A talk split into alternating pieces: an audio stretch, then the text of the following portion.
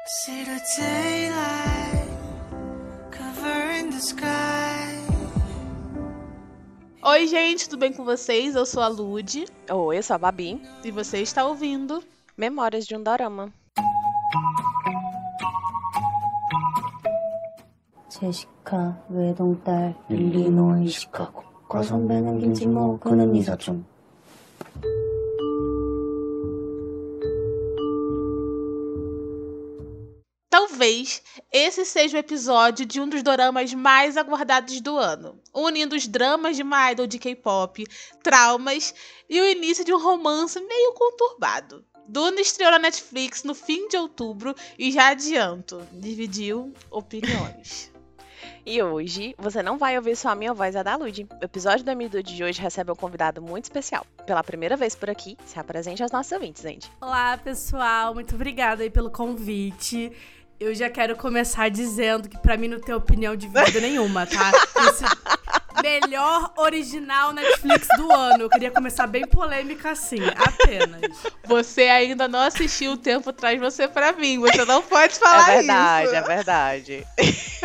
Justo. Ó, queria só divulgar meu job. Vocês podem me encontrar lá no Colmeia. A gente tem um site, YouTube. Lá no YouTube eu toco, apesar de estar agora meio. tá meio que em atos, o Union K, que é um programa voltado pra cultura asiática. Mais em K-pop, K-drama e tal. Mas assim, ele vai fazer seu comeback em algum momento, tá, galera? Ele tá, tá em atos aí, tal qual a Duna. E com esse gancho, nós vamos agora começar com os avisos. Tá me zoando? Você é a Iduna, né? Joy Street. Finalmente caiu a ficha. Sua ficha caiu, é? O quê? Eu não entendi. O que foi que você... Eu disse chega desse teatrinho. Antes de qualquer coisa, se você não segue o MDude no Instagram, vai lá seguir a gente, arroba Memórias de um Dorama. E também não deixe de avaliar o nosso podcast no streaming que você está ouvindo. Deixa suas estrelinhas e ativa o sininho para não perder os episódios novos que saem toda quarta-feira. Não deixa também de compartilhar com seus amigos. Manda esse episódio pra aquele seu amigo que é fangirl ou fanboy da Suzy. Ou seja, todo mundo, né? Não existe uma pessoa na face da terra que não seja, assim, eu queria dizer. Que, né, que pelo amor de Deus, se não for, a pessoa é louca, mas ok, tudo bem. Não deixe também de compartilhar no seu Twitter e marcar a gente nos stories e tudo mais. E agora vamos para os e-mails, que é uma novidade aqui no nosso podcast, tá bom, Andy? Depois do nosso especial de 100 anos, nossa, nós, abrimos 100 o anos? nosso correio... 100 anos! Tadinha né? ela. Ai, tô confusa. É, é sim, gente, domingo à noite. Toda, toda, toda gravação dessa desculpa, domingo à noite. Ai. Depois do nosso especial de 100, 100 episódios, né, no caso, nós abrimos nosso correio da Xuxa, sabe? Jogamos a cartinha pro ar. e agora você pode mandar e-mail pra gente, mdudepodcast.gmail.com. Então você pode mandar alguma opinião sobre algum episódio que a gente fez, você pode discordar, concordar ou até corrigir a gente. Porque a gente, às vezes, a gente surta aqui. E hoje, o nosso e-mail é referente ao episódio 102, que é o episódio mais polêmico do ano. Que é o episódio que a gente ficou uma hora massacrando o Dorama Nosso Destino. Foi de Posso lá. abrir só, só um parêntese sobre esse drama? Abra. Fale. Eu dropei no primeiro episódio, tá? Tamanho, o nível do ok, isso Ai, aqui não Andy, é pra vem mim. aqui, deixa eu te abraçar. Me abraço. Mas sabe, é, eu e Babi, a gente tava assim, olha. A gente só vai assistir esse dorama pra gente fazer episódio. Uhum. E a gente tem que assistir toda semana, senão a gente vai dropar. Então era um comprometimento com a criação de conteúdo, entendeu? Porque se fosse só por assistir. Era única e exclusivamente criação de conteúdo. Se, se, se eu Tá. deixasse duas semanas, eu diria, eu vou dropar. Certeza absoluta. Sim. E, e- e a gente é tão boazinha aqui no Memória de um Dorama. to- A maioria dos episódios a gente fala bem do Dorama. Então a gente tinha que ter um episódio massacrando, sabe? Então nosso destino foi sorteado. Mas vamos lá, vamos começar a ler o e-mail. Oi meninas, podem me chamar de Bel. Oi, Bel. Precisei escrever porque faz um mês que parei de ver Nosso Destino. Exatamente no episódio 7, viu? Ela durou mais que você, Andy. Ela foi pro episódio 7. Guerreira, guerreira. E não conseguia voltar de jeito nenhum. Tentei me esforçar por causa dos edits desgraçados com 15 segundos. Mano, o que, que a gente fala? A gente, todo episódio a gente fala isso. O TikTok é o mal na vida do Dorameira, porque ele te engana. Disseminador de fake news. É. É É isso. É muito fake news. O TikTok te engana, porque, tipo assim, o, o episódio tem uma hora. Uma hora e vinte, 45 minutos, não sei. Mas tem 10 segundos de uma cena legal, ele vai te mostrar aqueles 10 segundos. E você vai acreditar que os outros 40 minutos é legal, mas não é. No caso do nosso destino. Pensei, abre aspas. Acho que estou ficando doida e vai acontecer algum plot twist e o Dorama vai jogar na minha cara. Que não era realmente um plot de traição, mais triângulo amoroso, mais stalk, serial killer, mas todos os caras sendo totalmente péssimos. Ou no mínimo red flag. Inclusive o advogado que foi deixado pela mãe do Prota, ele tava atrás de mães casadas dos amigos. Cara, é verdade. É. É verdade, a gente- gente, não tinha parado pra pensar nisso. A gente passou A gente pano. chipou tanto. É, a gente chipou, na verdade. Porque o cara simplesmente. Ele era mais bonito com ela do que o, o- o marido dela. É, po- E a gente, ai, tudo bem, casal lindo, queria que acontecesse. É porque entre um cara que faz um, um- um abuso moral e, e oral com a mulher e outro cara, o advogado que, que é comedor de casada, eu preferi, preferi o advogado Prefiro. comedor de casada. Sim. Também. Olha o nível desse dorama, galera. O único plot twist foi eu não tava. Ouvi o episódio todo pensando, eu sabia que eu não estava doida. Viu, gente? Abraça a gente aqui, segura a nossa mão, confio no nosso julgamento. Entendeu? Aguentei até metade do dorama. Simplesmente porque eu sou fute superficial e achei o Juan lindo. Quem nunca, né? Se segurou num drama ruim, né? Só porque gosta ali da beleza dos protagonistas. É, Cara, é normal, gente. É normal, Mas sabe, sabe bem, o que, Bel. que diferencia você, Bel, do restante do Twitter? É que você assume que só assistiu pela beleza. O restante do Twitter tá, se- tá mentindo pra eles mesmo até agora. Falando que o Dorama é bom, sabe? Mas enfim. Achei o prota, a Prota Sonsa, também achamos. O Ruon fragmentado, comentamos sobre isso também. Aquele advogado 100% galã feio, inconveniente. Também falamos desse feio, o chato. Sim. E a The Glory lá. Calma aí. Abre Amei, parênteses. amei. Corna que faz bullying, sendo que a ordem dos fatores não altera o resultado. Gente. Melhor. Amei, amei. Amei, melhor definição. A velha xamã mestre dos magos que não ajudava em nada. Cara, verdade. Essa mulher só trazia confusão na vida de todo mundo. Até no Ela final trazia aquela-. É, tipo, ela trazia aquelas, aquelas. Como é que você fala uma coisa pra pessoa poder adivinhar? Enigma, charada.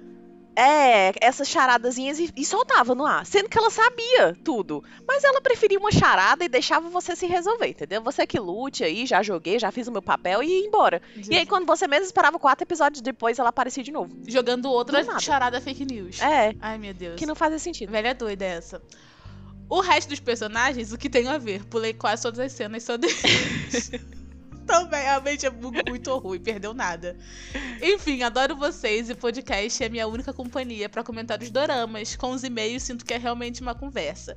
Espero que leiam meu e-mail um dia. Você foi linda! Ê! Chegou o seu dia! Uhul! Inclusive, porque eu amei o seu e-mail. Quando eu li à tarde, quando eu fui fazer a pauta, eu fiquei, tipo assim, rindo sozinha aqui no meu quarto, porque eu achei incrível, entendeu? E a gente tá muito em sintonia. E, gente, façam como a Bel. Não só mandem e-mail pra gente, mas também confiem no nosso julgamento, tá vendo? Sim. a Bel viu sete episódios, ouviu e falou: estava certa, realmente é ruim, confio no julgamento delas.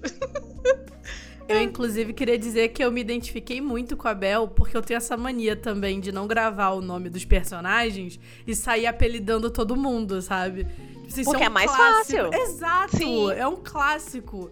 Então, assim, quando ela falou velha xamã mestre dos magos, gente, eu tive que me controlar aqui pra não estourar o áudio com a minha risada, que foi incrível, simplesmente. É muito bom, muito bom. A gente, a gente geralmente ou chama o nome do ator, quando é famoso, ou a gente também inventa o apelido por aqui. Mas Velha Chamando do Mestre dos Magos foi, pra- pra mim, o melhor apelido. Que eu... 10 de 10. 10 de 10. Maravilhoso. Amém. E a gente tem outro e-mail pra ler, só que eu vou deixar esse e-mail pra durante o episódio, porque é, esse e-mail ele vai falar um pouco sobre o que a gente vai falar. Então, se eu falar ele agora, a gente vai atropelar a vaca, os bois, vai botar carroça na frente, enfim, aí vamos vamos com calma. Então esse e-mail eu vou guardar pra daqui a pouco. Então só hoje que tem essa sessão, hein, gente? Por quê?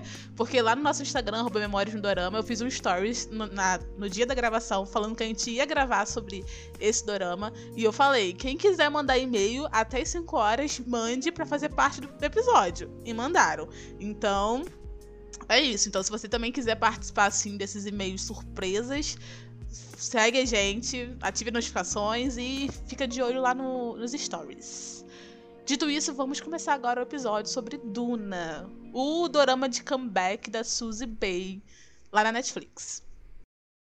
Antes de começar o episódio, preciso avisar pra vocês o seguinte: este episódio aqui do Midude tem spoiler.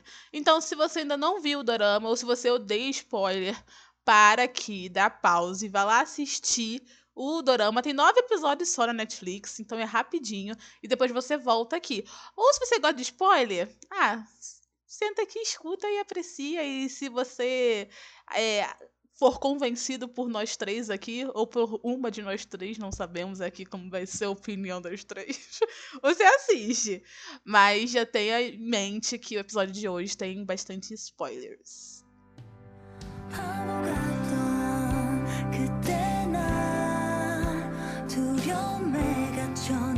알지 못했어 이제 알게 된 나의 꿈은 너와 함께 걸어가는 보통의 날 Vamos começar falando sobre o que que é o dorama pra você que não viam, pra te ambientar antes da gente começar a falar sobre ele. Duna, ele estreou na Netflix, né? Duna, toda vez que eu falo Duna, eu lembro do, do filme do, do Timothée Chalamet.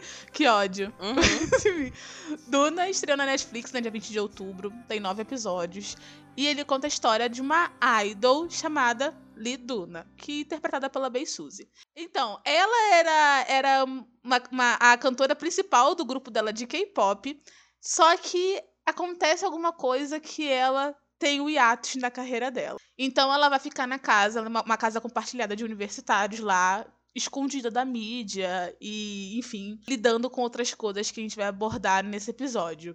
E lá ela conhece o Lee Won-jun, que é interpretado pelo Yang Se-jong, que ele é um universitário e ele tá ali, gente, só pra fazer os corre dele, sabe? Ele tá muito de boa e ele é inserido numa drama, num drama assim de amor, coração e in- indústria tóxica de K-pop, sem ele menos, menos perceber. Então, é isso, Duna. E agora eu quero perguntar pra vocês, primeiro pra nossa convidada, que de Babi, eu sei que a Babi vai vir polêmica.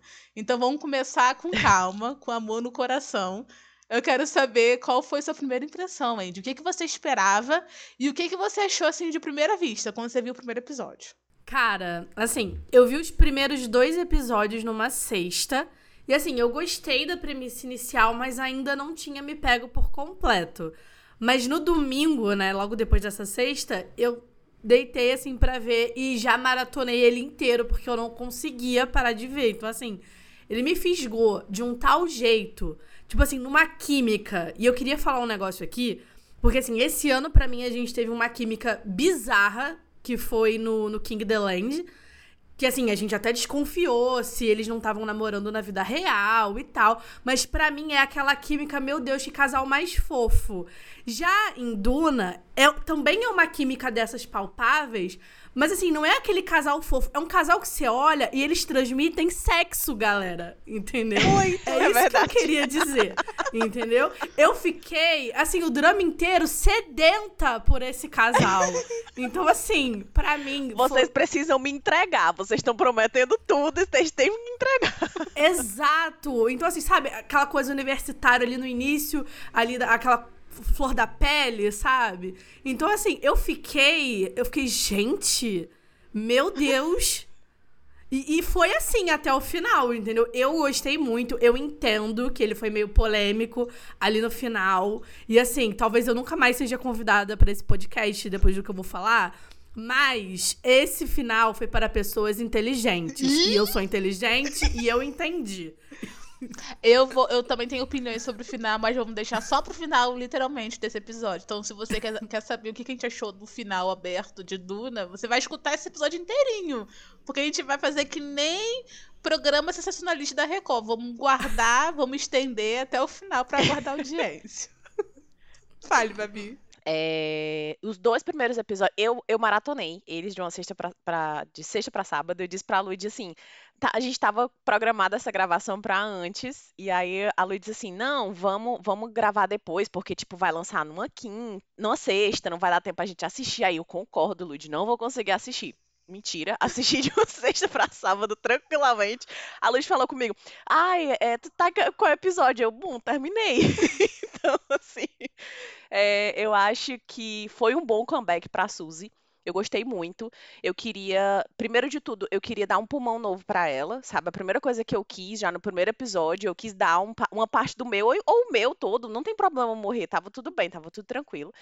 É, eu acho que foi um, um, um bom, um bom comeback pra Suzy, porque é, pelo menos pelo, pelo que eu tenho de experiência de drama com ela, foi totalmente diferente do que eu já era acostumada, sabe? Daquela mocinha que, que era mais na dela, que era mais quietinha, mas que conseguia desenvolver muito bem o papel. Então, pra mim, foi, foi uma Suzy totalmente fora da caixinha. E eu falo dela porque o outro, o, o rapaz, eu não conheço muito. Eu acho que eu nunca vi nenhum drama com ele, ou se vi, eu acho que ele não foi muito memorável. Mas, como a Indy falou, a química dos dois, sensacional sabe? É, é química de tipo. Gente, primeiro episódio em que eles se encontram, apesar de você já saber que eles vão ocasionalmente ter alguma coisa, você já sabe que naquele exato momento os dois já se apaixonaram, entendeu? Então, assim, é palpável a química dos dois e eu acho que precisava de uma coisa forte para me fazer continuar continuar assistindo, porque eu acho que tiveram muitas coisas que me incomodaram, me incomodaram pessoalmente, sabe, de tipo ser gatilho. E aí eu acho que se for, se não tivesse tanto da química deles para me deixar ali como se fosse uma cola, aí eu acho que eu teria dropado. Mas porque não era só ligado nos- nas problemáticas do, do drama que a gente vai falar no decorrer do episódio, né? É, eu consegui maratonar facilmente sábado e domingo. Ou, desculpa, de sexta pra sábado. É, antes de eu falar da minha opinião, eu queria falar que o Yang Sejong, ele fez as duas temporadas do Grey's Anatomy da Coreia, né? Que é Dr. Romantic. Então, talvez você que esteja ouvindo, você pode lembrar ele de lá. Inclusive, do TV Showtime tem vários prints dele de médico. Eu falei, ele médico? Aí eu falei, ah, Dr. Romantic. Inclusive, eu queria panfletar aqui o Steel Seventeen, que é com ele e com a. Shin Hyun-sung. Isso, isso. É a mesma do. Que ela faz uma personagem que sofreu um acidente com 17 anos. E aí ela só acorda 20 anos depois e a cabeça dela, tipo, ainda tá nos 17 anos. E aí ela conhece ele, e aí, tipo, ele, né, não sofreu acidente nenhum, então eles vão. se aquele amorzinho bem, bem, tipo, adolescente, mesmo que eles tenham mais de 30, sabe? É uma Ai, graça. Uhum. Assim, esse drama é maravilhoso e, inclusive, eu tô muito feliz do Sejong ter voltado a atuar, porque ele tava aí um bom tempo em hiatos. E, assim, ele pra mim... Ele, pra mim, é igualzinho o Do Hyun que fez o The Good Bad Mother, que é aquela carinha de cãozinho que caiu do caminhão da de mudança. Sim, ele parece mesmo. Então, Eu um foi pro amo, exército e o outro voltou a atuar, gente. Então, assim, a gente tá no equilíbrio. Então tá tudo entendeu? certo. Tá, tá, tá ótimo. Amei, perfeito equilíbrio. Eu não maratonei como as duas. Porque eu não tinha como maratonar, mas eu ficava sofrendo. Então, qualquer oportunidade de eu assistir pelo menos 10 episódios, 10 minutos, eu assistia. Então, eh, geralmente eu assistia quando tava almoçando, aí eu fazendo comida, assistindo, almoçando, assistindo, eu no ônibus assistindo, aí eu saía do ônibus, eu tirava, falei, meu Deus, eu preciso ver mais. Então, eu não consegui maratonar, mas eu consegui assistir eu ficava tentada a assistir em qualquer momento de livre assim que eu tinha na, na, na minha rotina. E por quê? Eu também não eu, eu também não entendi muito a vibe no primeiro episódio. Eu fiquei meio porque eu esperava uma coisa eu recebi outra. Eu vou falar mais sobre isso daqui a pouco. Mas então eu fiquei meio estranha, me causou estranheza o primeiro episódio. Mas depois eu fiquei muito conectada com a personagem da, da Duna, da Suzy, né? Eu fiquei muito interessada nela, curiosa em relação a ela. E então eu acho que isso me motivou ainda mais do que o casal, porque o casal eu amei muito. Mas eu acho que quem me pegou primeiro foi a Suzy, né? Foi a Duna. Então eu fiquei muito muito meio que obcecada pela dona. Eu falei, nossa, eu também seria sua fã, mulher. Você é meio doida, mas você é muito talentosa. Nossa. E, enfim, eu gostei muito também dessa, dessas, dessa, desse universo de K-pop que eles trouxeram em outra ótica, né? Então, eu acho que escolheram, inclusive, a pessoa certa para viver essa personagem. Então, quem conhece o Misei, né, que é o grupo de K-pop que a Suzy participou, sabe que rolou umas polêmicas, brigas de, de grupo na época. Então, acho que ela tinha a propriedade de fala, sabe? O local de fala. Então, ela sabia muito bem vestir ali a, a, a capa da história e. Aí ela foi tudo, né? Do primeiro episódio ao nono, ela foi maravilhosa. Antes da gente começar a, vou começar a falar do episódio, inclusive, eu vi uma fofoca. Não sei se é verdade. Posso estar jogando aqui fake news ou verdades agora, nesse exato momento. Sim, claro. Eu joguei várias fake news e joguei verdadeiras também. Mas eu vi que esse dorama era pra ter 12 episódios. Vocês viram isso? Sério? Aham. Não. Chocada. Eu vi essa fofoca vi. e eu acho que eu vi no Twitter que, tipo, é, era pra ter 12 episódios. Inclusive, teve cenas que tiraram fotos do pessoal do elenco e que não foi no ar essa cena. Então, meio que é, fomenta essa teoria, né? Que era pra ter mais episódios, só que eles cortaram, enfim. Não sei por quê. Netflix, como assim? Qual é o seu problema? Não tô entendendo, querido. Você me odeia? E eu não gosto de episódios com quantidade ímpar. Não gosto. É, também. A única coisa que eu vi na, na- no Twitter, na verdade, que eu fiquei muito chateada, foi o pessoal falando mal do Sejong. Sabe? Que ele tava Sim. gordo, que Como ele tava assim, feio. gente? eu, gente, falando que ele é feio, que ele não era bonito o suficiente pra gente, Suzy. Eu, você que é fiquei- feio! Você É que isso. fala que esse rapaz é feio, é que é o Ai, feio gente. da situação. Gente, pelo amor de Deus, o menino é lindo. Ele é maravilhoso. Eu acho que ele casa. Gente, tem umas fotos que eles tiram. Sabe, tipo, parece aquelas coisinhas de. de- Tipo cabine Aquelas de cabine, né? Tipo, é, Uhum. tipo cabine. Gente, eles tiraram umas fotos juntos, os dois, que, gente, eles são namoradinhos. Eles conversam, eles, sabe, um nasceu pro outro, sabe? Eles são lindos juntos e eles são lindos separados. Você que diz que ele é feio, que é feio. Tá. Mas aí eu vou agora criticar os fãs de cantoras femininas de K-pop, porque todo mundo fala mal de, de fã de K-popeira, fã de grupo masculino, mas as, as, os K-popeiros fã de mulher é tipo diva pop do, do, aqui do, do, do, do, do ocidente. É briga. Gente, quando a Jisoo é, confirmou que tava namorando com o Abor Hyun, tinha que ver churrasco de comentários chamando ele de feio. O Abor Hyun, feio! Não, é assim, inacreditável. Assim, Nossa, desculpa, gente, não é possível. pra mim não tá na minha cabeça. Por isso que eu não levo em consideração. Quem chamou ele de feio é burro pra mim, sabe? É isso. Tem, tem algum glaucoma no olho. Não tá conseguindo Não enxergar como. direito. Não acredito. Não, nem- Outra polêmica de Twitter que eu vi também é que a galera achou muito exagerado as cenas da Duna fumando. E aí ficou todo mundo assim, gente, a Co- Seu fede a cigarro. Gente, Tipo assim, o seu idol que Pelo você amor de ama, Deus. ele tem bafo de cigarro. É boquinha de cinzeiro. exatamente. É, isso, só mas- aquela aparência, sabe? Mas Mas eles fumam, cara. Essa galera fuma loucamente. No- inclusive, eu tenho uma teoria. Eu ia falar depois, mas eu vou falar agora. Já que vocês falaram de cigarro, vou falar agora. Eu tenho uma teoria de que a Coreia, é, ela, ela, ela usa, ela quer fazer o povo parar de fumar.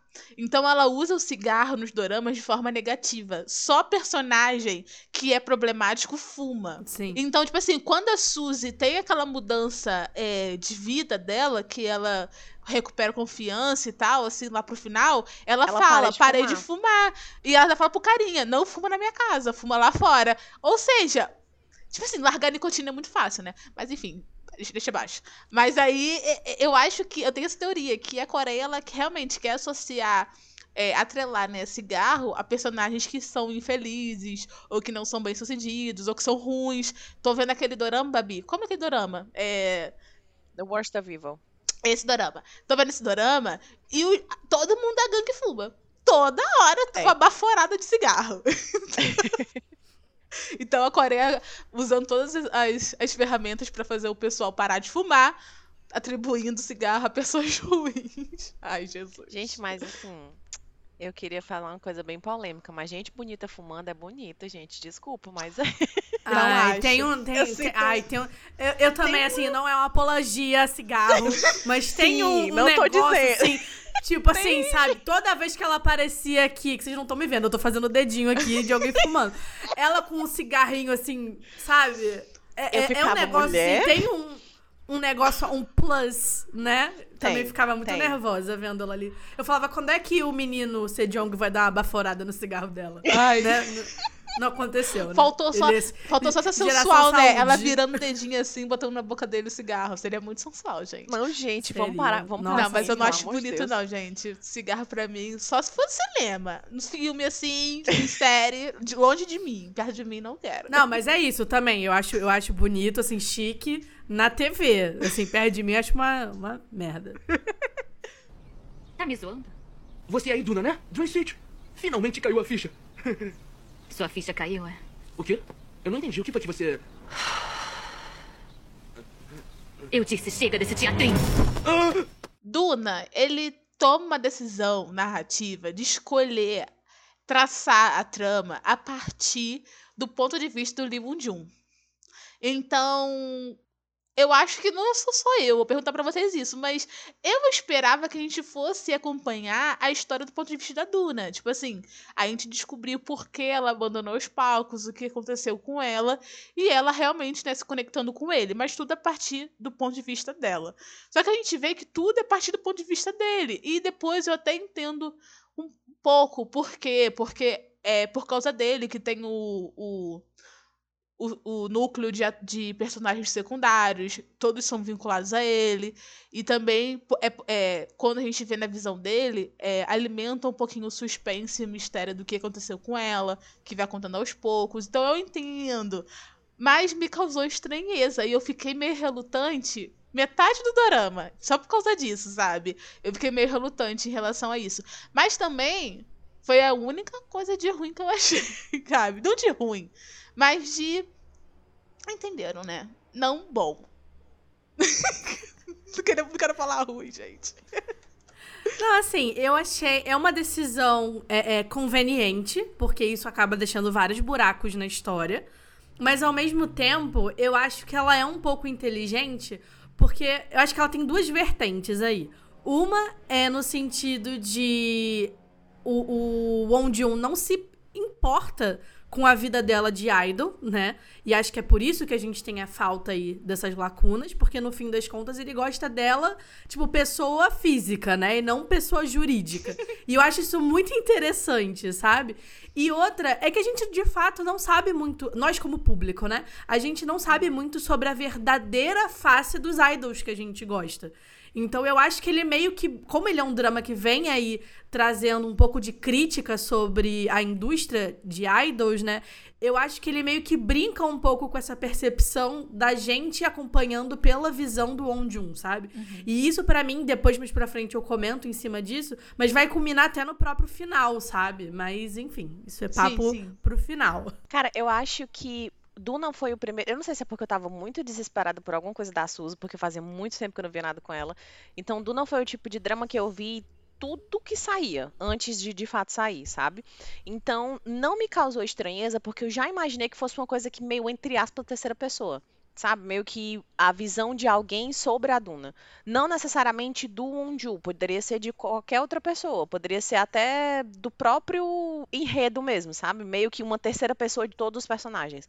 Mas eu achei legal esse tipo de, de, de abordagem, porque. Não sei, pra mim foi novidade. Eu, não- eu nunca tinha visto algo, algo desse tipo. Até porque todas as coisas que a gente tinha mais relacionada a, a, a- como é que eu posso dizer? A, a- a profundidade da Duna era com flashback. E eu acho muito legal esses flashbacks que te dão tudo, mas não te dão nada ao mesmo tempo, sabe? Eles são meio soltos, meio, meio. Tô te dando aqui a informação, mas ela não é completa. Você interpreta como você quer. Então eu gostei muito disso. Foi um ponto positivo pra mim, porque é, eu acho que tratar de ansiedade e depressão sempre me dá um gatilhozinho. Então, eu, ao mesmo tempo que eu queria saber muito, eu não queria saber muito do que tinha acontecido, porque eu tinha medo de alguma coisa acontecer comigo. Mas é, eu achei um ponto, como a, como a gente falou, achei extremamente inteligente a forma como eles usaram e eu gostei. Eu gosto quando o dorama ele começa a contar a história da Duna, quando ela começa a se permitir a isso também. Porque no começo Uhum. ele é bem nebuloso. A gente só sabe só que ela era uma, uma cantora de K-pop e aquela cena dela caindo no palco que repete um milhão de vezes, né? Então a gente não sabe se foi exaustão, se foi. A gente não sabe de nada. Então. Um ataque de pânico, né? É, a gente realmente não. A gente só sabe que ela é uma pessoa bem é, agressiva, não no sentido físico, mas no sentido dela tem aquela, aquele muro, então ela responde as pessoas com ironia, com meio agressivo passivo, que ela é no começo ali.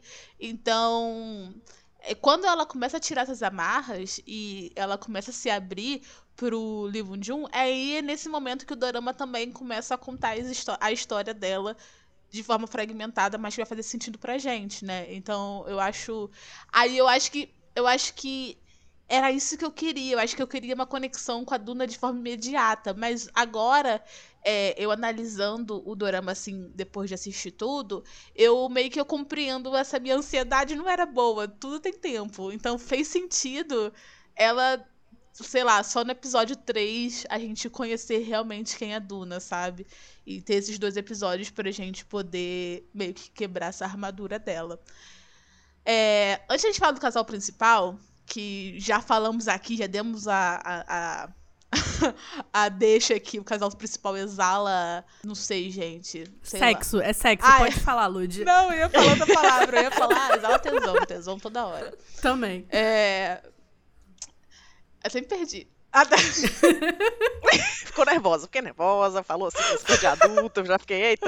Vou, vou ler aqui o e-mail de você para vocês que, que fala um pouquinho sobre isso que a gente acabou de comentar, que é a decisão narrativa, né? Criativa da narração. E quem mandou foi o, o Ronaldo, Babi. Olha, ele aqui. Eu ele, amo. ele é o Melhor nosso. participador. Ele é o nosso ouvinte mais participativo aqui, o Andy. Então, Andy, Andy, ó. Ai, meu Deus, tô ficando doida. Ele é o nosso É o ouvinte. Duna Dona, É né? a Duna Dona. Ele é o nosso ouvinte mais participativo aqui. Inclusive, ele mandou um e-mail que eu não vou ler, porque eu já vou ler esse. Então, eu não vou ler o antigo, não. Senão vai ficar só o, o dorama do Ronaldo daqui a pouco. Memórias do Ronaldo. Então, depois eu vou ler que ele explicou, Babi. A gente perguntou pra ele. Lembra do Frost O? Ronaldo? Isso, ele explicou, ele respondeu. Ele mandou uma devolutiva. Ele falou que até no trabalho me chamam por apelido. Então, fiquem à vontade de usar Ronaldo, Frost ou Frost Ronaldo. Então, Ah, então é tá o bom. apelido dele, Frost. Então a gente pode usar qualquer coisa. Ele, ele, ele deu autorização. Mas vamos, mas vamos falar agora sobre, sobre Duna.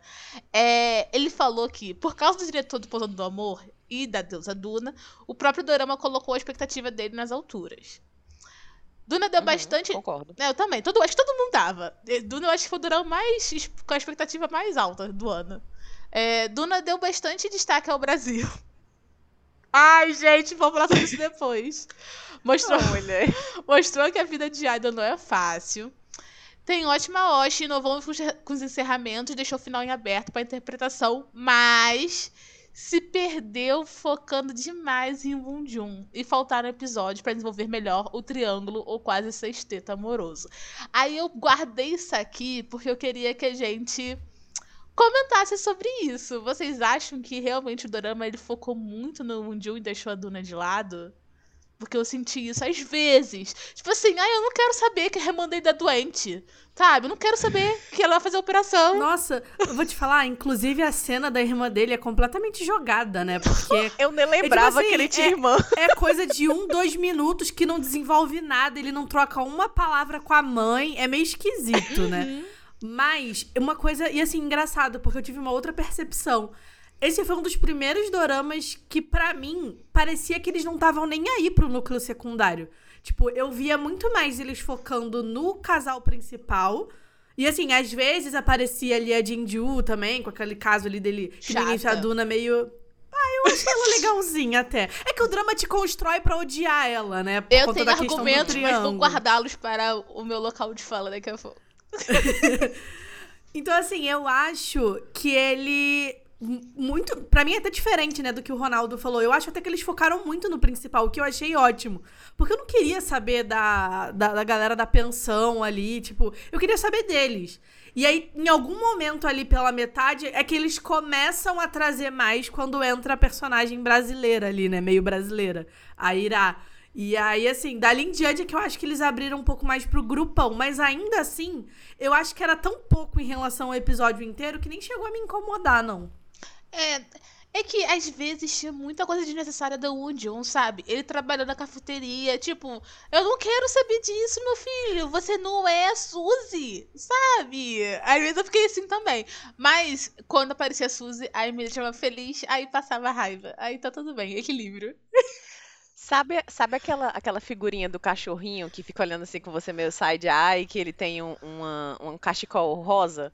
Era quando a Luz, a, a Lud, ou quando a Lud, quando a Suzy aparecia. Eu basicamente tava ele eu- eu mordendo lá, todo estrela. mundo, é, a- do nada. É, cara, então, eu não tenho, eu não tenho muito essa, essa perspectiva, porque eu acho, Lud, que tu teve mais essa perspectiva porque tu esperava que fosse Suzy principal e não Suzy meio que terceira pessoa.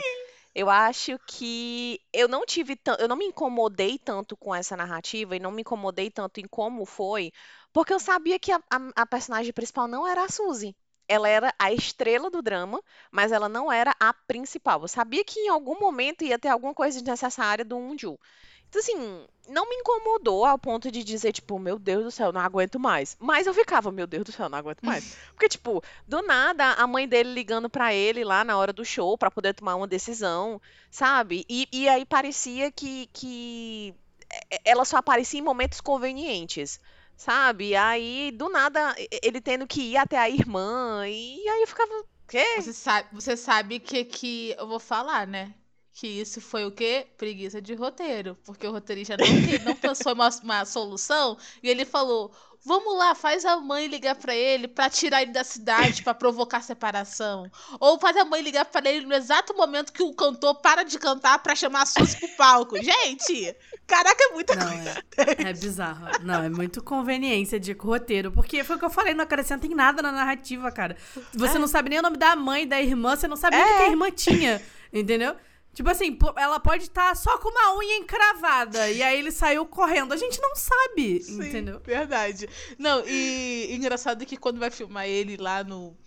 Quando ele- eles estão separados, ele vai lá, lá na cidade dele, filma ele trocando lâmpada. Coisa, mas, Simone, pra que você foi então? Tipo, não tem nada pra você fazer aí. É, só me lembra que é nesse mesmo momento que ela vai assistir o showcase do grupo, né? Quando elas Isso, fazem ela vai o, escondida. o comeback, né? Isso. Ai, beleza. É isso, eles precisavam de uma desculpa pra tirar ele da cidade, né? Só que assim, ficou péssimo. Ai, sinceramente. Poderia ter sido a trabalho, gente. Poderia ter sido o trabalho de campo da faculdade. Eu teria acreditado mais. É, pois é, né? Tipo, ah, Faculdade final de de semana. lado. Outra coisa. Pois é. ninguém, ninguém faz trabalho, ninguém estuda pra prova. Não, isso que eu ia falar, gente, que e, e ele estudando de engenharia. E eu fiquei assim, caraca, esse menino eu não vejo pegar num livro. Tipo, Num mãe, livro. sabe?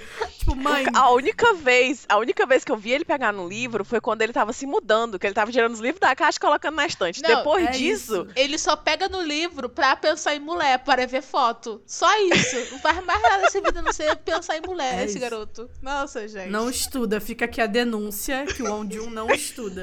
O CR dele deve ser baixíssimo. Por isso que ele demora pra achar emprego no final. Mentira, É gente, é que tava no exército. Outra Tadinho, denúncia, bichinho. outra denúncia que eu quero fazer de incoerência nesse dorama é a Suzy como idol só tem um corte de cabelo durante nove episódios, né? Sim, e cor também. Que idol é essa que não pinta o cabelo, que não corta o cabelo, gente? Como assim? que não tem uma peruca, não tem uma lace, não tem gente, nada, eu não gente. entendi também. Não usa uma lente? Que isso? Uma Tá- lente? tá- Não é? Como assim? Tá, tá falso isso daí. Inclusive, uma curiosidade aqui, que eu estava lendo a entrevista da Suzy, né? E eu vi que foi a Suzy que convenceu o diretor a ter aquele corte, porque ele não queria que a Duna tivesse franjinha. E ela falou: não, confia em mim. Vai ficar bom. E graças a Deus, Confia na mãe. ficou lindo. Eu amei aquele corte. Eu amei. Ai, mulher, se a Suzy tivesse aquele cabelo ridículo daquele dorama lá que toda vida o pessoal coloca, que a mulher prende o cabelo aqui e tem metade no cabelo em cima, metade no cabelo embaixo. Se ela tivesse esse corte, eu acharia lindo. Sabe? A tendência, ela está trazendo a, tendência de Suzy, né? volta. Ela é, É lindíssima, não tem E é como. engraçado porque eu acho esse Rimikut, né, que é o nome dele, eu não acho ele bonito. Ele fica bom em pouquíssimas pessoas. Pouquíssimas. Uhum. E nela ficou, tipo, pra mim é ela e a Momo do Twice. Nossa, ficaram sim. bem. Sim. Tipo, sim, fora concordo. isso, gente, cancela. Porque Não É um corte tentem, por japonês, favor. né? Não tentem. É um corte É. japonês, né? Lindo demais. Nossa, amei. Mas vamos agora falar rapidinho do casal, porque a gente já deixou aqui claro que a gente amou o casal, né? Que é o, a química dos dois é maravilhoso. Mas vamos falar rapidinho sobre o desenvolvimento deles, porque eu gostei muito. Que tem uma coisa que eu e a Babi, a gente sempre é, é, aperta aqui na tecla, a gente sempre fala como que a gente odeia quando o casal de adulto se comporta como adolescente. E nesse aqui não rola isso. Eu acho que até quando eles brigam, quando eles voltam, fala assim. Ai, inclusive, gente, minha cena favorita, tá? Minha cena favorita não foi o beijo, não foi as duas cenas de sexo, não foi. Minha cena fav- favorita foi ele falando pra ela: Você me magoou, pede desculpa. E ela, desculpa. Aí ele, agora fala que gosta de mim. Ela, saraquê. Ai, gente. Juro por Deus, aquela cena exala uma energia, assim. Não, assim, você vai me desculpar, mas a minha favorita é o Você disse pra mim que não beija seus amigos. E ele fala, não beijo. E aí ele vai lá e. Eu fiquei, meu Deus! Ai, não, gente. A minha favorita com certeza é a da cabana. Com certeza. Aquele Ah, momento mas de você pegar é mais pé. assanhada. Não, minha filha, certeza. ali- pra mim eu saí de todo mundo. Ali pra mim só existia eu e a cena. Gente, Queria sabe morar uma que ali. eu amo? Uma que eu amo também é dele pensando nela depois que tem aquela cena que ela beija ele em cima do Gente! balcão, que é, que é bem aquele meme hoje você, Você vai, vai ser janta. E aí logo depois corta pra ele pensando nela enquanto ele tá tomando banho.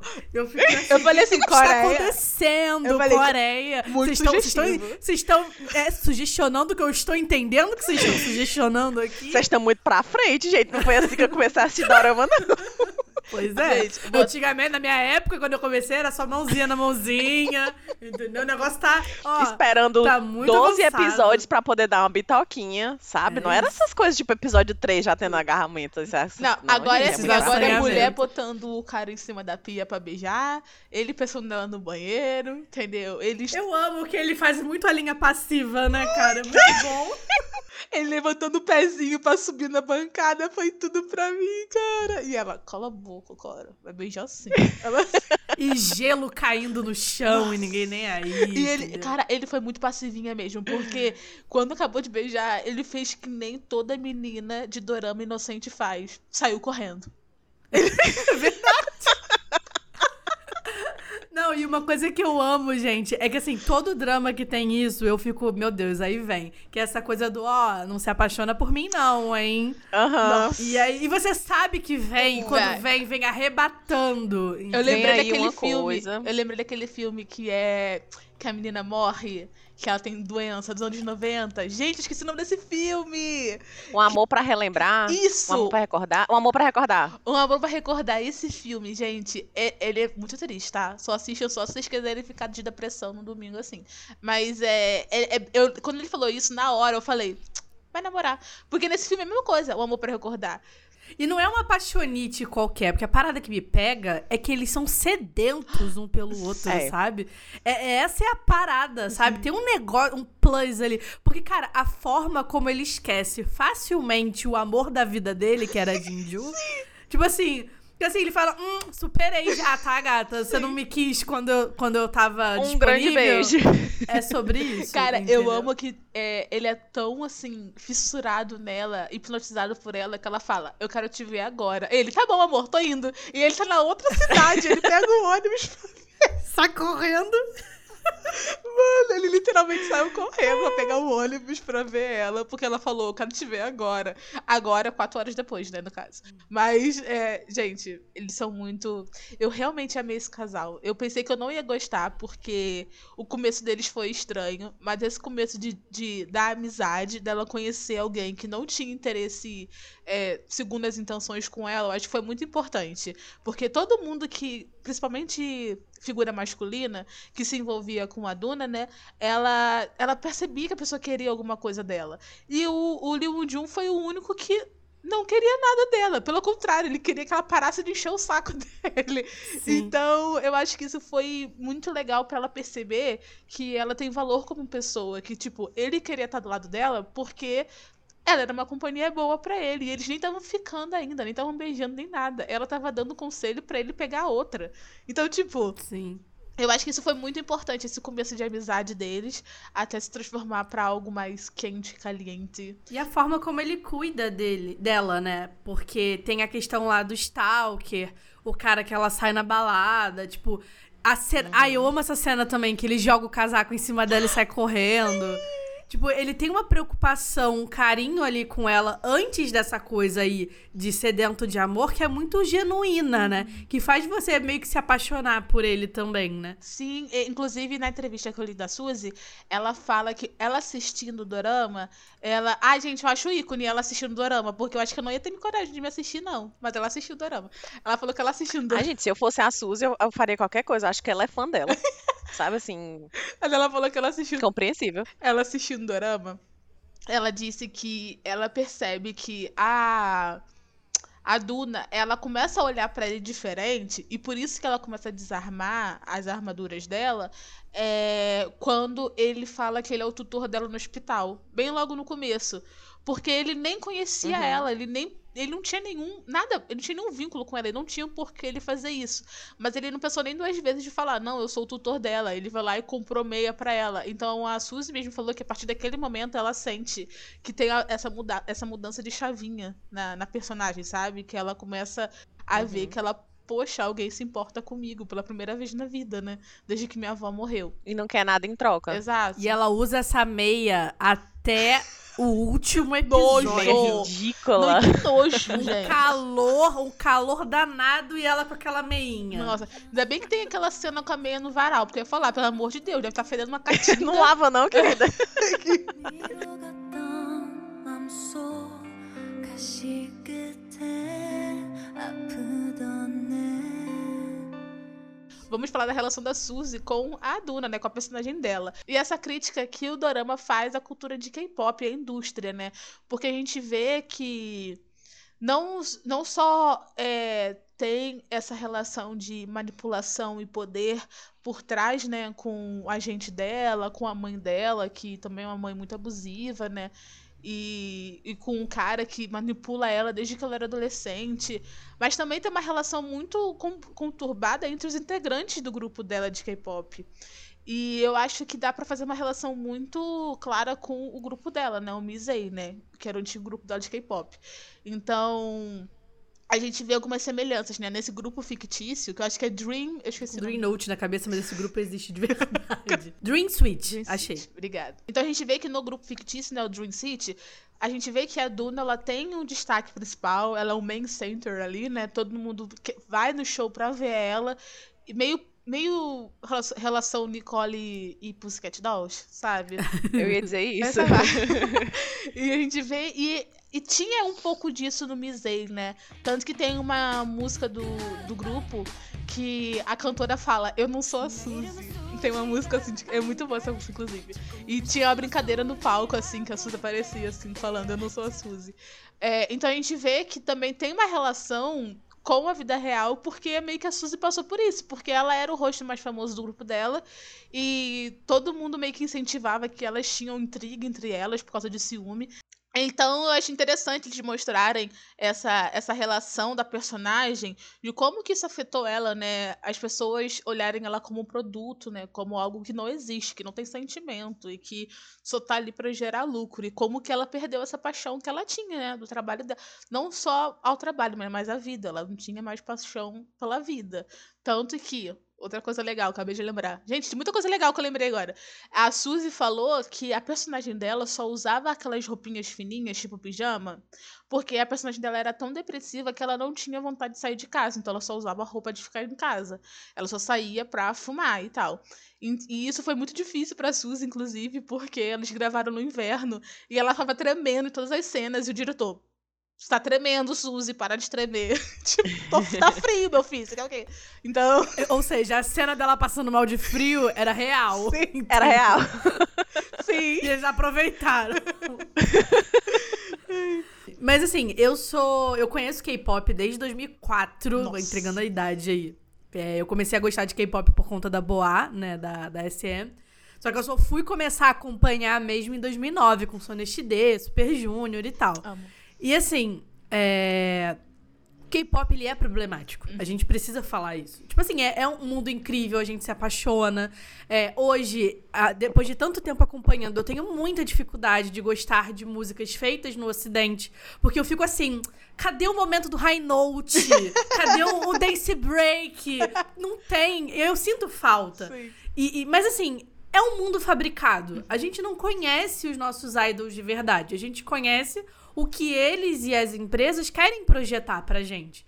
Então, assim, eu acho muito bacana o que esse drama quis ali propor, que é mostrar as fragilidades de um idol, né? Tipo, assim, não interessa o que levou ela, no final das contas, a entrar ali no hiatus e sair do grupo. Interessa o que ela tá sentindo, que é o que a gente não vê como público, né? E, e assim, eu digo isso porque eu tive várias baixas na minha vida. Eu sempre tive dedo podre pra grupo de integrante sair, de tipo, a Gatilho. Sodin que saiu. É, gatilhos aqui. A Sodin que saiu do Diaido por uma sacanagem e que agora está voltando belíssima, entendeu? E, e, assim, a gente sofre essas coisas e a gente não sabe o que, que acontece de verdade. A gente sabe o que as empresas querem contar pra gente. E eu acho que eles conseguiram fazer isso muito bem, porque eu acho que essa sensação de angústia que a gente vai sentindo, de querer entender o que aconteceu, por que que ela saiu, e ele só vai dando uma pinceladinha, e assim, fica bem, bem na superfície. Mas, cara, se você conseguir observar, e essa é uma coisa que eu acho que eu trago até pro real, assim. A Suzy foi abusada pelo manager dela, né? Tipo, a gente não sabe se sexualmente, mas psicologicamente, com certeza. Porque é aquela. Ele era tipo um predador em cima dela desde que ela era criança. A Suzy né? não, gente. A Duna, pelo amor de Deus. A Duna, é, perdão. É isso, a Duna. Então, assim, quantas idols, e, e não só mulheres, mas homens também, devem passar por isso? De, porque eles começam muito cedo, né? Então, assim, toda a personalidade dela é moldada naquela pessoa que tava ali falando, não, você tem que fazer isso, tem que fazer aquilo. E é por isso que ela tem essa coisa de ficar desesperada atrás dele, de querer chamar a atenção dele. A gente tem uma cena dela saindo correndo ali porque acha que. é, é, não sei se ele deixou alguma coisa ali pra ela na casa, né? Que ela vai correndo desesperada. Então, assim, é, é, é um abuso, cara. Ela não só sofreu o abuso da mãe, como da, do tutor que ela passou a ter ali depois na vida dela como idol. E eu acho que isso, isso é o lado negativo do K-pop que a gente não enxerga, mas que o drama deu uma pincelada ali, né? E, tipo, eu, eu acho que é o que, inclusive, faz mais a gente se conectar ainda mais com a Duna, né? Dentro é, é, dessa ansiedade, da depressão dela. Inclusive, eu acho que uma das cenas mais fortes da história é quando ela fala pro On Jun que ele salvou a vida dela, né? Sim, é muito bonito. Inclusive, eu queria comentar duas coisas que você falou. A primeira sobre a gente só, só ver o que, que as empresas querem que a gente veja. Eu acho que eles deixam isso bem claro no final, né? É, ele fala assim: eles não estão comprometidos com a verdade. Eles vão fazer qualquer coisa pra fa- manchar o seu nome, sabe? Então você vai virar pessoa não grata porque você quebrou o contato e, contrato e fez eles perderem milhões. Inclusive, me lembrei já que você falou do Girls' Generation, me lembrei da Jéssica, que a Jéssica entrou no blacklist de K-pop porque ela, cara, ela queria o mínimo, sabe? Então, é, a gente vê que eles foram muito certeiros na, na crítica de- da, da indústria, inclusive nesse lance de abuso que acontece na vida real. Se não me engano, esse ano, ano passado, não tenho certeza. Não, não foi no passado, foi mais, foi mais um tempinho, foi mal faz uns três anos, uns dois, dois anos, teve um grupo de K-pop que denunciou a produtora e a empresa porque é, ela abusava fisicamente e psicologicamente deles. E eles eram bem novos, eles eram tipo adolescentes, sabe? Então. É tudo que vem acontecendo com 50-50, gente. Esse Também. ano.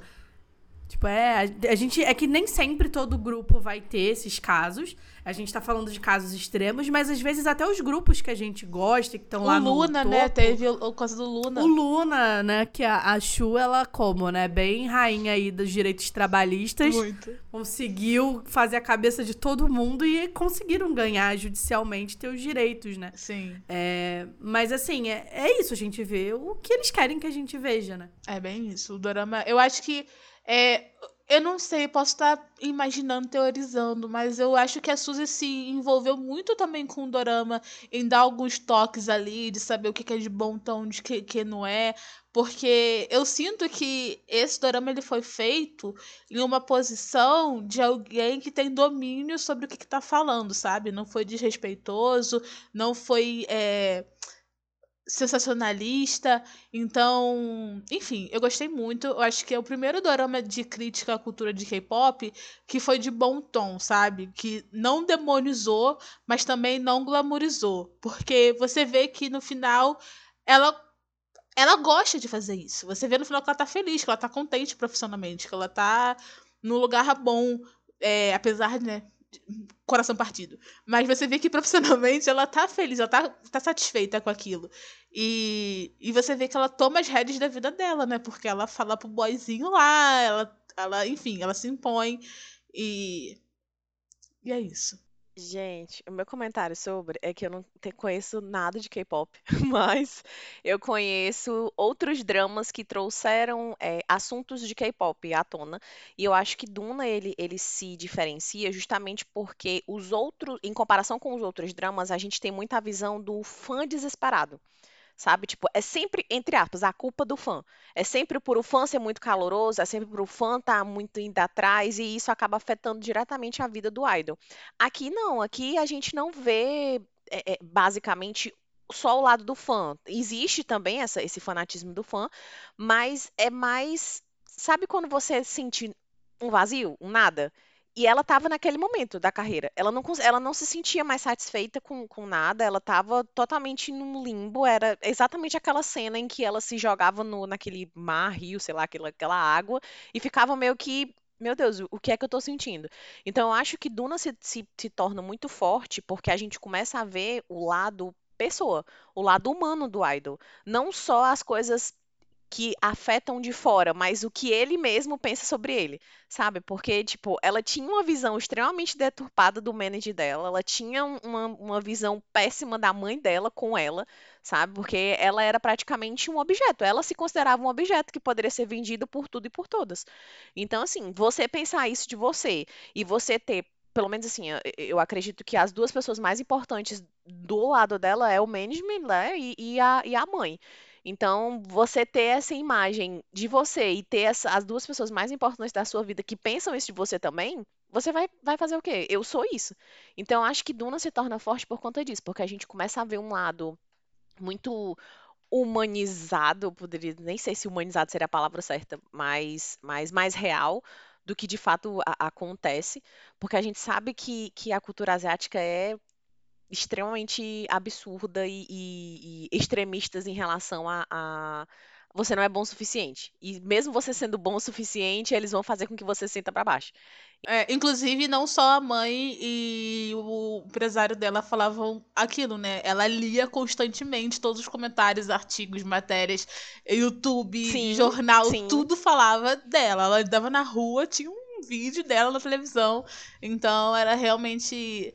É bem fácil. Você que acompanha K-pop, é, é bem fácil associar as coisas que a Duna passa com a vida real. É bem fácil. Eu ouvia as coisas assim, eu já imaginava várias situações com vários idols. Inclusive, lembrei Total. Agora vai ser o momento K-pop fofoca. Inclusive, lembrei muito da época que. da treta. Tô puxando várias coisas de Girls' Generation, porque você já falou, citou aí que você gosta, então vou falar. É, eu lembrei muito da época da treta do Beckham com a Taeyeon, né? Que quando eles estavam namorando, foi uma época terrível. Nossa, gente. Eu vivi essa época. Foi. Hoje em dia, que a gente vê a Idol namorando e é só uma tretinha leve ali no Twitter. imagina como que era naquela época. E eu, e eu sofro por quê? Porque eu sou EXO-L, eu sou fã do EXO. Gente, E eu também sou fã de Girls' Generation, então eu sofro dos dois sim. Eu fico, não. Terrível. É sobre isso. E assim, eu tenho até uma teoria, tá? Tipo, por exemplo, Jenny e Kai. Na minha cabeça, isso pra mim se aplica também a Jisoo e o. Como é que é o nome dele? Daniel. Eu sempre esqueço. Ah, Tá não. Daniel é Isso. da de Rio. Ih, confundi. Isso. O Daniel nem tanto, mas principalmente Aham. com as Blackpink. Eu tenho uma teoria que era só um sexozinho casual, vazou. E aí tiveram que falar, não, tô namorando. Sim. E aí a gente desmente daqui a um mês, Sim. entendeu? Fala que acabou. Porque foram tão rápidos os dois Foi. que assim, gente, assim. Não, desculpa. principalmente a Jane e o Kai, porque, tipo, eles tiveram um rolezinho no Paris. Mano, como descobriram um rolezinho em Paris, cara? Eles estavam só Pois no é. encontro, sabe? Exatamente. Tá me zoando? Você é a Iduna, né? Joy City. Finalmente caiu a ficha. Sua ficha caiu, é? O quê? Eu não entendi. O que foi que você...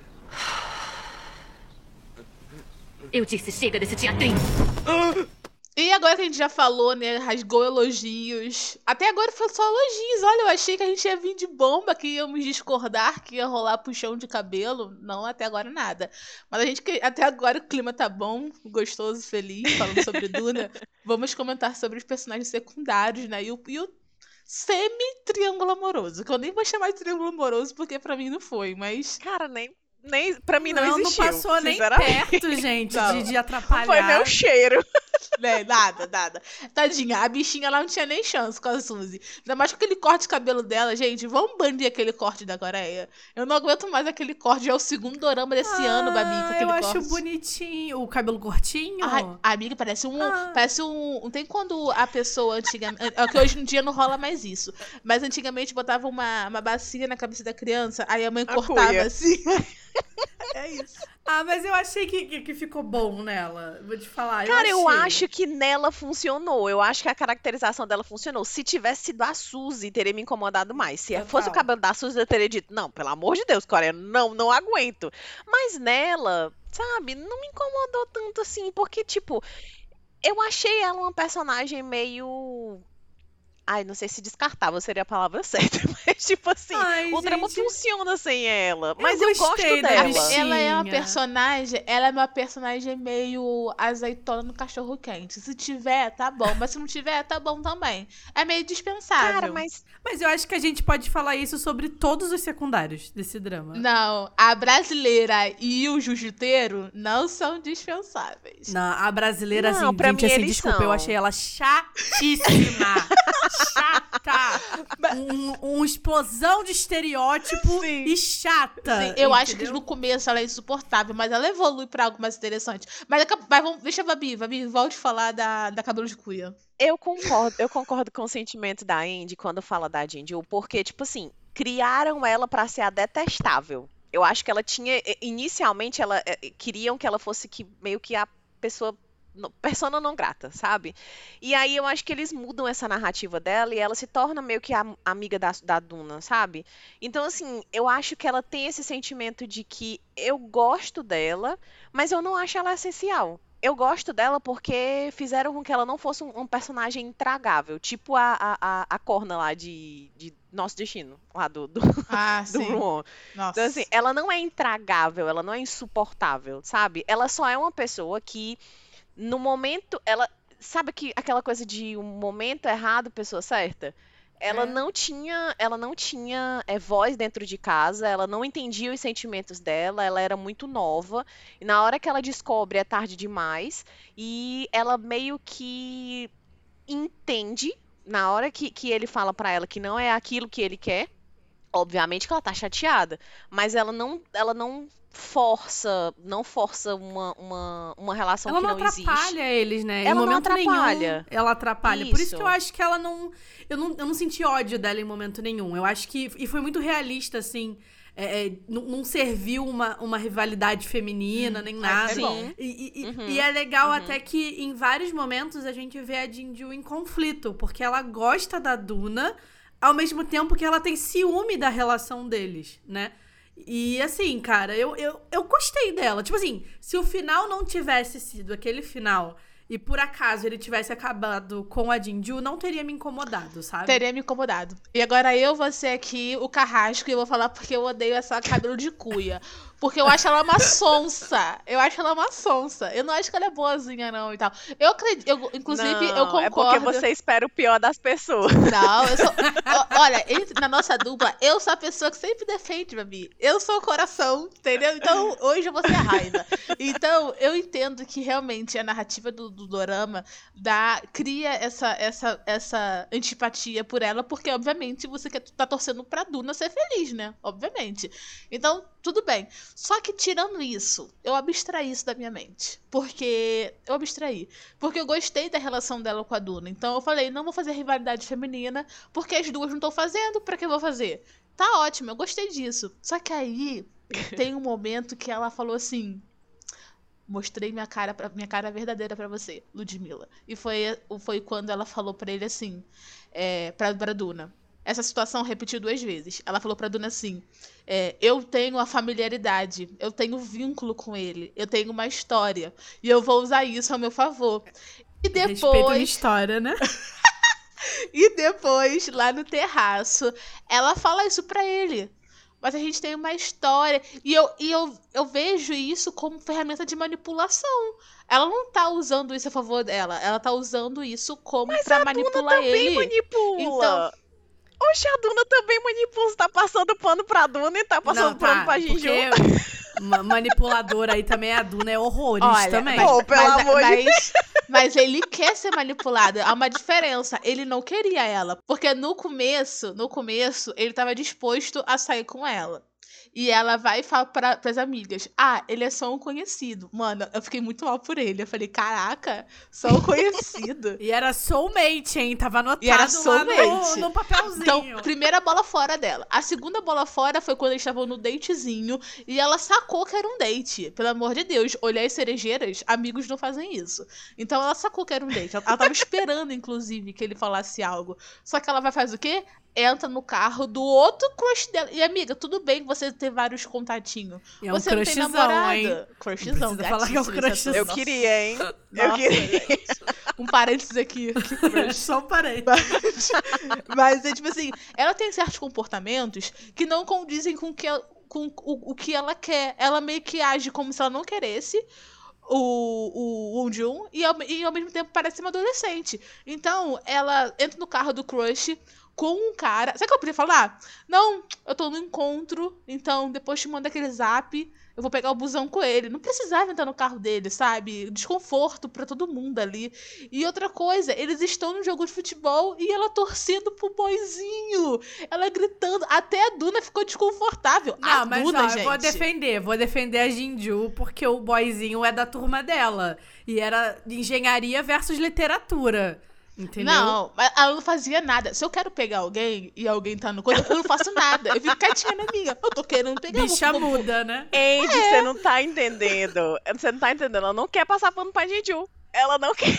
Eu não, sabe, aí eu vou, agora eu vou falar por que a manipulação da Duna é diferente. Porque quando a Duna faz isso com. Quando a Duna faz, a Duna faz com ele. A Duna ela sabe quem ela quer. Ela não fica brincando com os outros. Ela não vai, tipo assim, Ah, a não Duna fica quer não. Quando ela soltou a mãozinha dele, depois de uma noite de amor, entendeu? O bichinho ainda pega na mãozinha dela de novo e ela, hum, não quero, vou entrar na cara da, no carro do manager. Aí, beleza, entendi. É abuso psicológico. Você tem que entender isso. É diferente. Primeiro bloco tava tudo lindo. Olha o que foi que veio a destruição. Uma personagem secundária. Poderia outras coisas terem vindo à destruição pra esse episódio. Aí, do nada, uma personagem Que a secundária, gente que é nem descartável com ou ele, não. né? A gente nem Não é? Não, você viu como que ela é horrível? que ela é a azeitona do cachorro quente e estamos brigando por ela. Mas você viu como que ela é tão horrível que ela é objeto de discórdia entre a gente?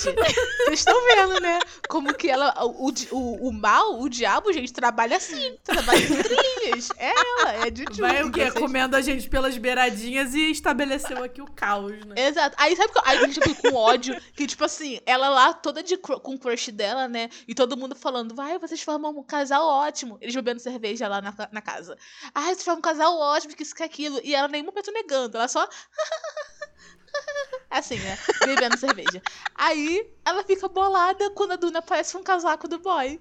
Aí eu, oxe, esse monkey, tu tá com o teu crush aí? Deixa a Duna com o casaco dele sim. Ah, mas assim, Eu- sabe o que, sabe que eu entendi? Que a Jinju, ela tava querendo dar uma despertinha. Ela tava numa assim, será que o Won ainda gosta de mim? E aí ela tava ali meio que cozinhando ele pra entender. Vou tentar fazer ciúme. É, e aí ao mesmo tempo que ela também não queria dispensar aquele crush maravilhoso, entendeu? Então ela ficou meio em cima Uhum. do muro. Mas é aquilo, né? Quem fica em cima do muro acaba tomando pedrada dos dois lados, né? E se aí ferrou, acabou sem Coitada, perdeu todo perdeu mundo. os dois, no caso, né? Foi bater perna do Brasil depois. Gente, aquelas fotos ridículas que não era o Brasil. Não, vamos guardar o Brasil, vamos Não, guardar Brasil. Deus. Vamos, vamos falar do Brasil agora da personagem brasileira estereotipada e o casal que ela faz com o Jujuteiro, né?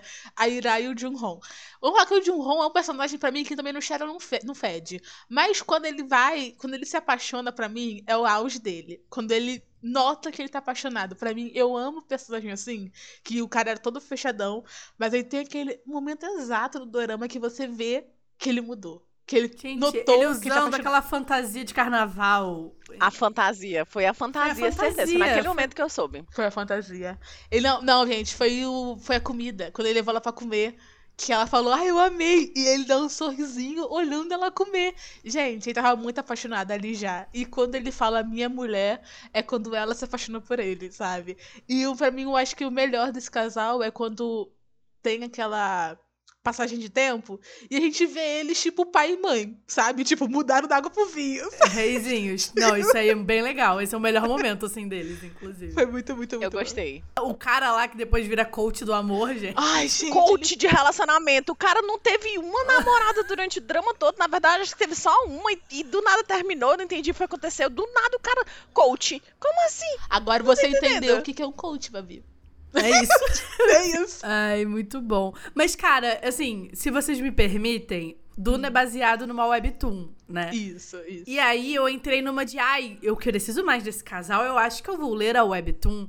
E aí eu tomei um spoiler de com quem ele fica no final da webtoon. Eu posso falar aqui? Ele quem? o Claro. Won-jun Ele quem? O protagonista? é, sabe com quem o Won-jun termina? Se você falar de? Ju, eu vou sair desse episódio agora. Com a Ira, a brasileirinha. O Pois quê? é. Como Pois assim? é. Mas ele odiava ela. Pois é, e aí quando eu soube disso, eu falei, ok, não vou ler mais a webtoon, porque eu não quero passar por isso, entendeu? Ela fazia bullying não, com gente, ele. não quero isso, não. Pois é, não faz o menor sentido. Mas ela é tão bonitinha lá, casada com, com o John Exato, lá. achei não, péssimo. não quero, não quero. Não. É o que eu falo, isso pra mim melhorou Não, o final ainda mais, tá? O final do Gente, drama melhorou ainda mais É, não, disso. tá ótimo. Amei, Netflix, muito obrigada por tudo. Tem certas decisões criativas que é, os doramas tomam que realmente elevam, assim, a webtoon. Porque, nossa, eu não consigo nem imaginar o Unju com a brasileira. Nem eu, É impossível. nem eu. As personalidades completamente opostas, sabe? Nossa. É- Não é?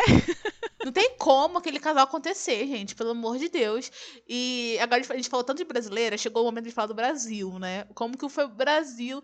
Pela primeira vez na história da minha vida de dorameira, eu nunca vi o Brasil ser tão mencionado em um dorama como foi em Duna.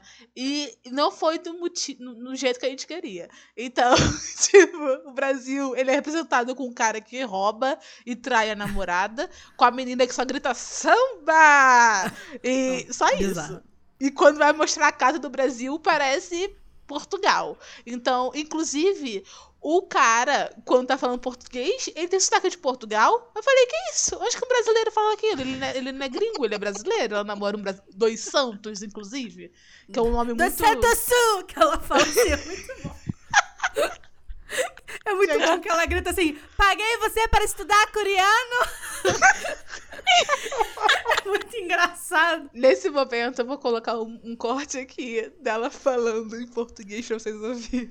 Falei pra você aprender a se comunicar, não pra se comunicar com outra vazia. Vadia. E a você não tem! Toma no cu daqui, Zequia! Toma no cu!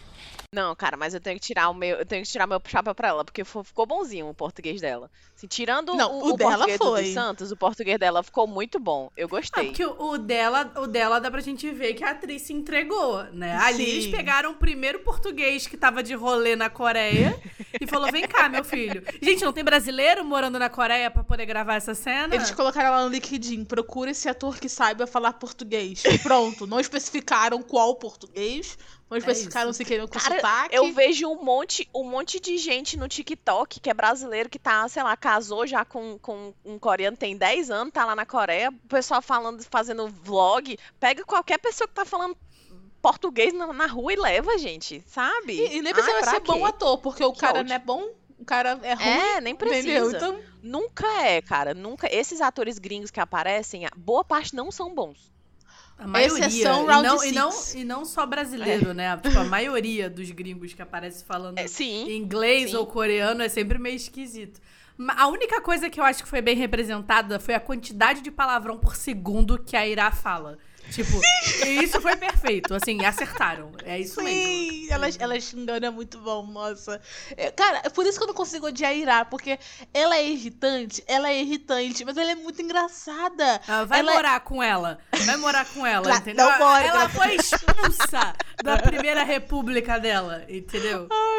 Não, cara, mas eu acho que ela vira uma personagem muito engraçada. Ela é muito divertida, sabe? Então.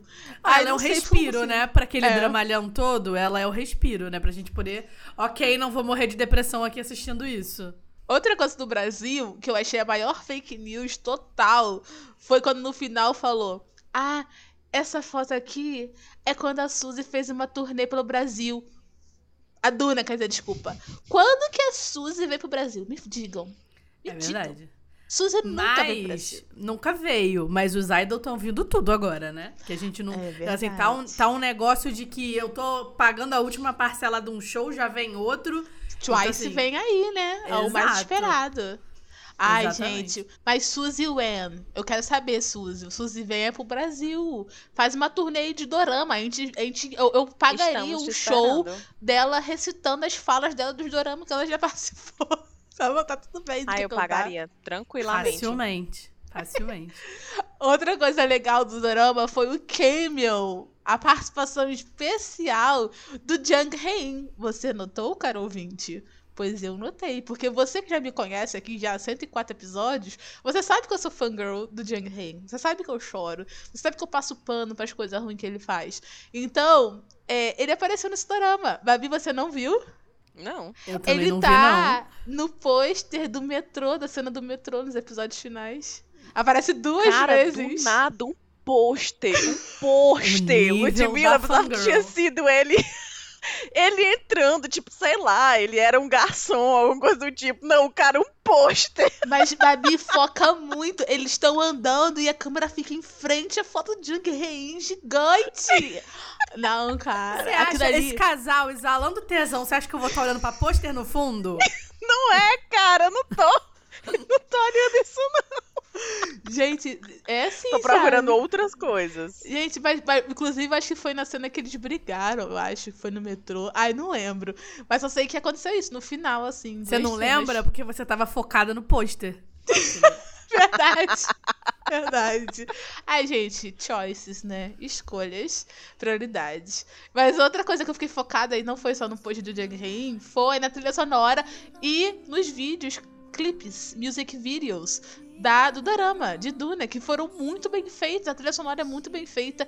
Parece K-pop de verdade. E a Suzy se entregou total. Ela falou que ela realmente ela treinou pra fazer uma apresentação lá no KBS, né? Tipo, de verdade. E só tinha só uma chance. Ela falou que ela ficou muito nervosa, que fazia tempo que ela não dançava em grupo e não se apresentava. E deu tudo certo. Ficou lindíssima. Nossa, ela foi perfeita.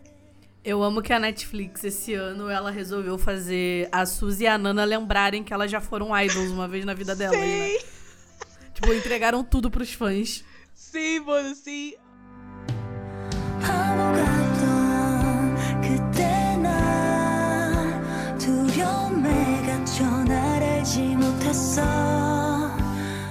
E agora, pra gente encerrar o episódio, que tá com 3 mil horas de duração, vamos ao nosso final.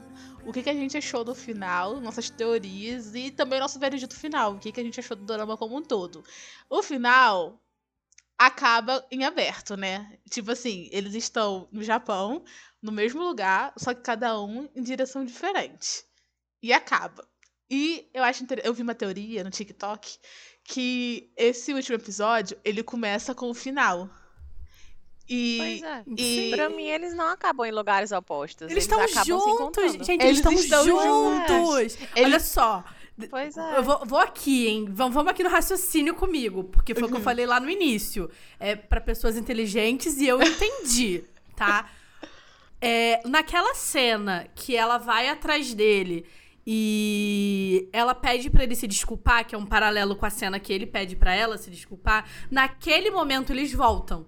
Sim. Só que, Uhum. vamos lembrar, que a gente já falou aqui nesse episódio, que o drama vem construindo a gente como também é, é, é- é público que enxerga só o que a indústria quer mostrar pra gente. Uhum. Então, Sim. eles estão juntos, mas a gente não, não pode ver eles juntos porque a, a Duna ainda é idol.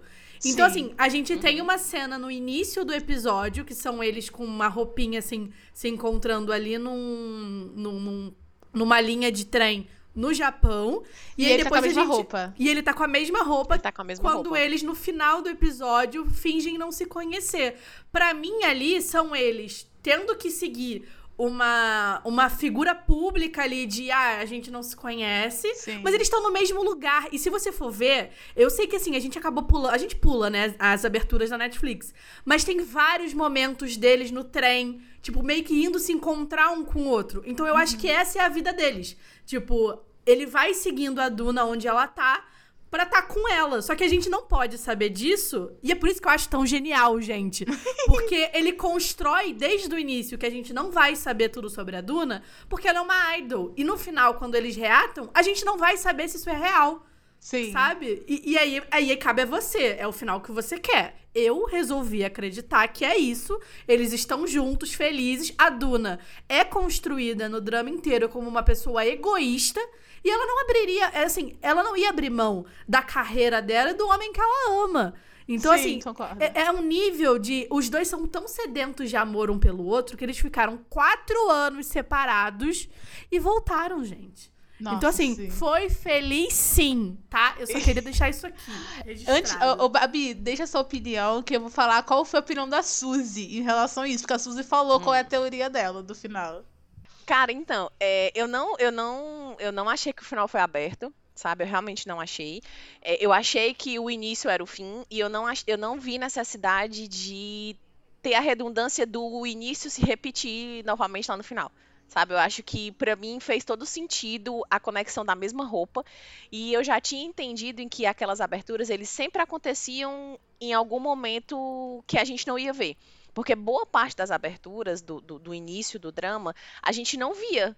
É, é, Ficava meio que aquela cena solta, em que em algum momento aquilo ali aconteceu, mas que no decorrer do drama aquilo ali de fato não aconteceu. Então é como a Indy disse, é como se fosse uma vida meio que à parte.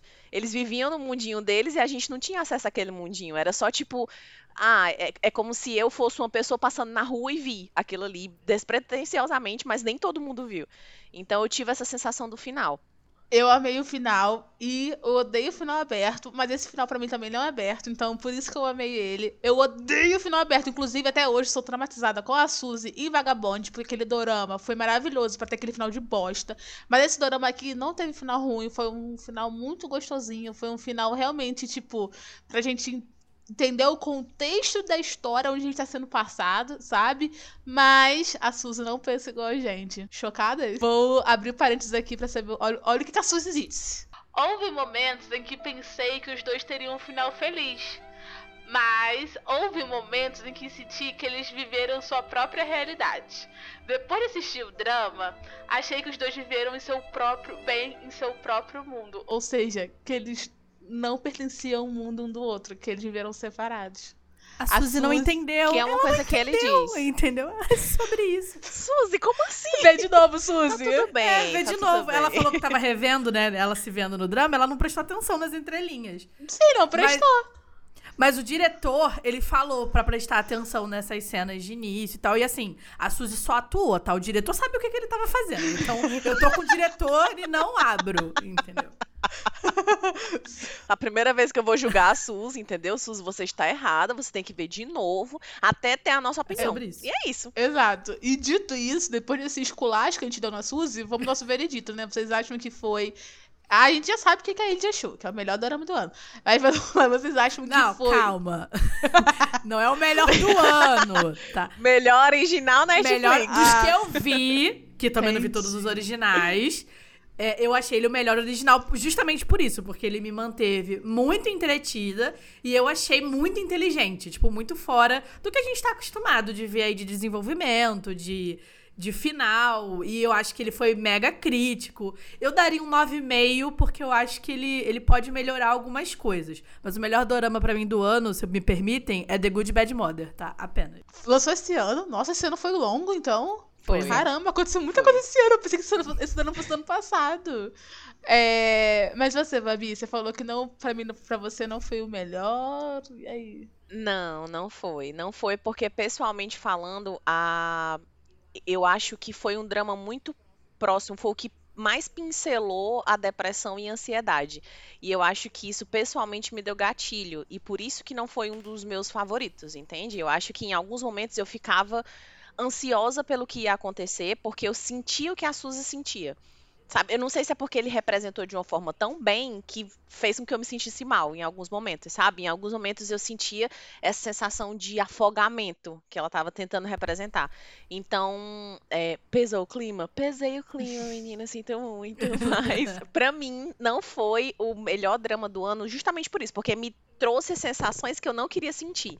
Ah, eu compartilho a opinião da Andy. Eu acho que eu dou 9,5 de 10, porque eu acho que a única coisa que me incomodou mesmo foi o que eu disse lá no começo desse episódio, né? Que foi o estranhamento da, da direção narrativa que Duna tomou.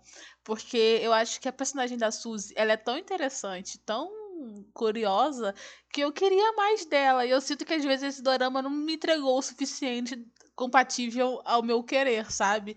Então, eu acho que esse talvez seja o defeito É porque ela dele. não é a principal, mulher.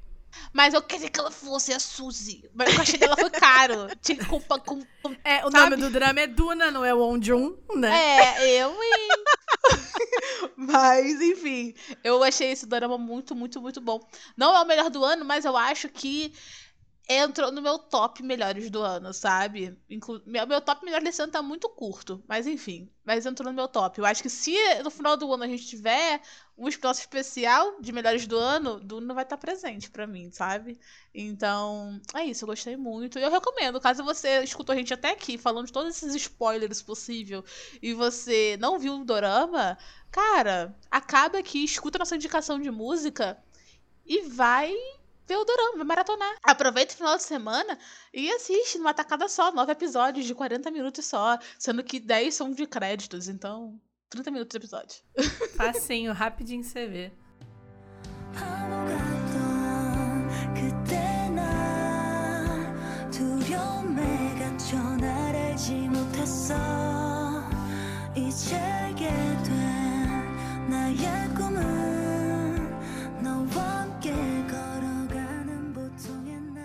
Como vocês já sabem, todo fim de episódio nós indicamos uma música para sua playlist. E o tema de hoje é música de idols de K-pop que também atuam, para entrar na vibe da nossa protagonista Suzy, é claro. E hoje eu vou indicar para vocês nada novo. Sim, qualquer oportunidade que eu tenha de falar de um cantor que também é ator, eu vou citar o Dio do EXO. Gente, não tem problema. Impossível. Eu não. A, mi- a minha missão na Terra é falar: assistam todos os filmes e doramas do Dio e as músicas também, escutem. E eu vou indicar pra vocês o, o último single dele, né, do EP novo dele, que se chama Somebody. Então escutem um trechinho deles. I want somebody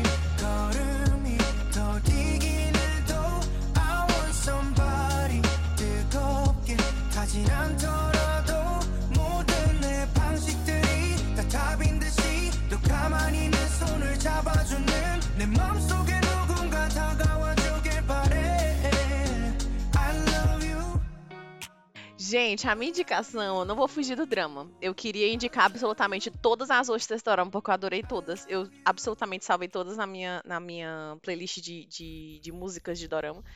Mas eu vou indicar uma em que eu vi o MV ontem e eu fiquei apaixonada. que é Undercover, da, da Suzy, que a gente escuta essa música algumas vezes quando ela tá fazendo a apresentação dela lá toda com meio arrastão e descendo assim com um negócio pendurado nas costas dela, cabo de aço. Menina, é, é maravilhosa a produção que a gente vê no drama, mas a gente não vê o MV. Só que a Netflix foi depois e botou lá o negócio, enfim. É, eu gosto muito dessa música e eu acho que ela dá muito essa vibe de, de K-pop. Eu até falei isso pra Lud quando eu disse, ah, vou escolher essa porque ela tem muito vibe de K-pop.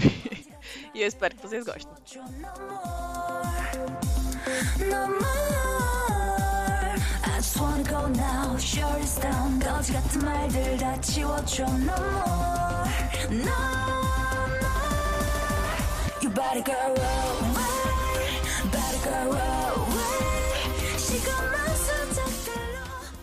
Então, eu queria indicar Take do Just You, que é uma subunit do GOT7. E aí o Jin Young tá nele, né?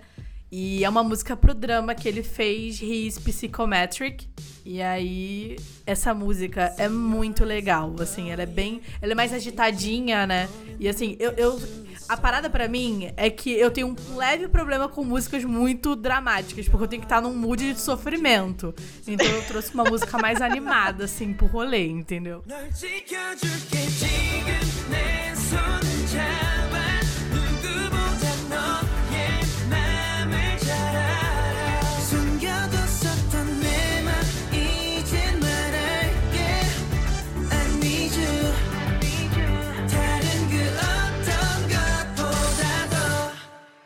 E é isso, gente. O episódio de hoje foi esse. Eu espero que vocês tenham gostado. Eu queria agradecer a participação da Andy, nossa convidada. Fazia séculos que a gente não tinha uma convidada Ai, aqui. obrigada, Verdade. gente, pelo convite. Foi muito incrível poder panfletar um drama que eu gostei tanto.